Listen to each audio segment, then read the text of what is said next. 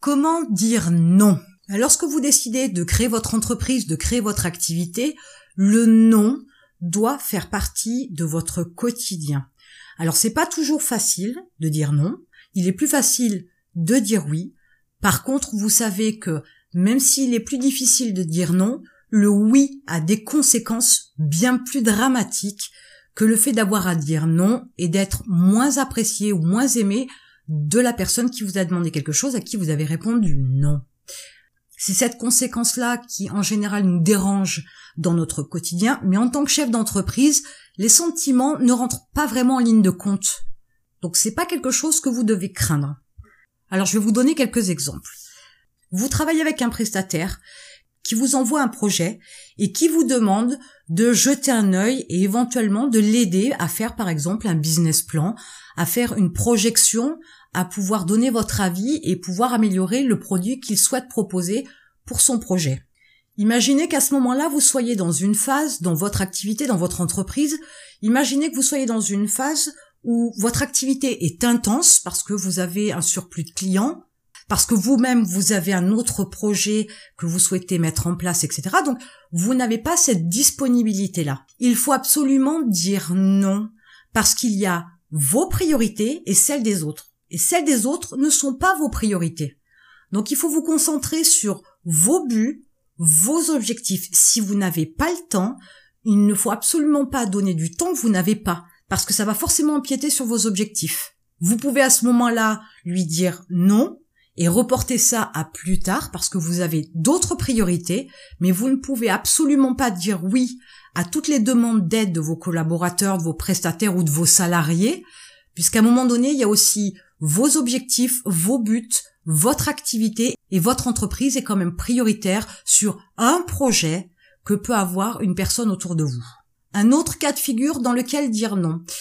Je vais prendre l'exemple d'une personne avec qui j'ai eu l'occasion d'avoir une discussion et qui m'expliquait qu'il avait été approché par une grande enseigne qui a des centaines de magasins à travers le territoire il a été approché par une grande enseigne qui lui proposait de vendre ses produits. Alors il était tout content, il faisait des bons, il était super heureux, pensant gagner des millions.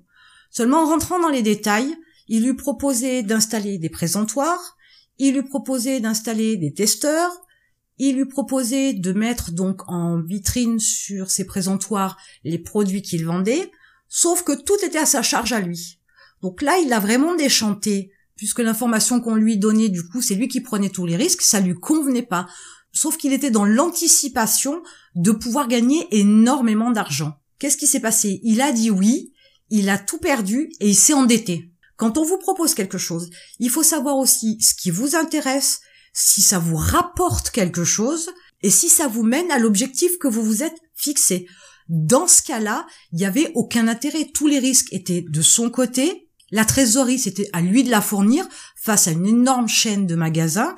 Alors oui, peut-être que cette aventure-là, que ce risque-là aurait pu l'amener à gagner beaucoup d'argent, sauf que ça n'a pas été le cas. Alors oui, il a pris le risque, oui, il s'est trompé, sauf que les répercussions de son oui ont tellement été énormes que ça lui vaut, entre guillemets, d'avoir perdu complètement sa vie aujourd'hui à cause du surendettement et à cause de cette catastrophe financière cette mauvaise estimation de ce qu'il voulait lui, de ce qu'il était capable de fournir, puisqu'il a fallu faire un prêt pour pouvoir investir.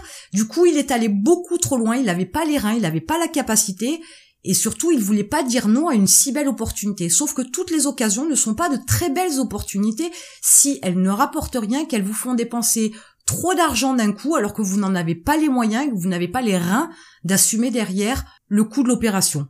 Donc là, une fois de plus, il aurait dû dire non. Autre exemple, si vous avez des clients qui reviennent vers vous et qui vous demandent de pouvoir ajouter des fonctionnalités sur votre produit. Si aujourd'hui votre produit se vend bien, je vais donner des chiffres pour que ce soit plus parlant, si vous avez un millier de clients qui ne demandent rien et qui sont satisfaits de votre produit, et si vous en avez que deux ou trois qui souhaitent vous voir ajouter des fonctionnalités supplémentaires, la première réponse que vous devriez avoir, c'est non. Alors, il faut quand même prendre le temps d'y réfléchir parce que ça peut être intéressant, ça peut permettre d'ajouter de la valeur et d'augmenter le prix de votre produit. Il faut aussi en voir les conséquences. Est-ce que ça va vous demander de l'entretien? Est-ce que ça va vous demander du personnel supplémentaire? Est-ce qu'effectivement tous les frais qu'il y a derrière de développement par exemple, etc. Est-ce que tous les frais, toutes les charges que vous allez avoir derrière, est-ce que ça va être à la hauteur de l'argent que vous allez y gagner en y ajoutant cette fonctionnalité? Si c'est pas le cas, dites non. C'est pas parce qu'il y en a deux ou trois sur mille qui demandent quelque chose que vous devez dire oui absolument à toutes les demandes de vos clients. Le client n'a pas forcément raison. Il émet une envie, ok, seulement vous connaissez votre marché, vous connaissez votre clientèle, et il y a un moment donné, l'ajout d'une fonctionnalité n'est pas forcément bénéfique pour vous et c'est peut-être pas non plus quelque chose qui rentre dans l'idée que vous faites du produit, dans le but que vous vous êtes fixé pour pouvoir faire évoluer votre produit et vous êtes quand même maître à bord. Donc vous avez le droit de choisir la direction à prendre sur l'évolution d'un produit et vous avez le droit de dire non. Alors ce qu'il faut en retirer, donc la première chose c'est que c'est vous qui décidez, vous êtes le chef d'entreprise, c'est vous qui avez le pouvoir de décision. Vous n'êtes pas obligé de dire oui pour faire plaisir à tout le monde. Vous pouvez le faire dans votre vie privée si ça vous intéresse, mais dans le monde des affaires, vous ne pouvez pas dire oui à chaque fois qu'on vous demande quelque chose. Ce n'est pas possible. Ensuite, si vous avez des difficultés à dire non, la première des choses à faire, c'est dites non et expliquez derrière pourquoi. Ça permettra à votre interlocuteur de comprendre pourquoi vous ne pouvez pas répondre par la positive à sa demande. Et enfin, le troisième point qui est important, c'est que le non a plus d'avantages. Comme je vous le disais au début, le non a plus d'avantages que de oui. Nombre de fois où vous avez dit oui à quelqu'un et vous n'avez pas pu faire votre job.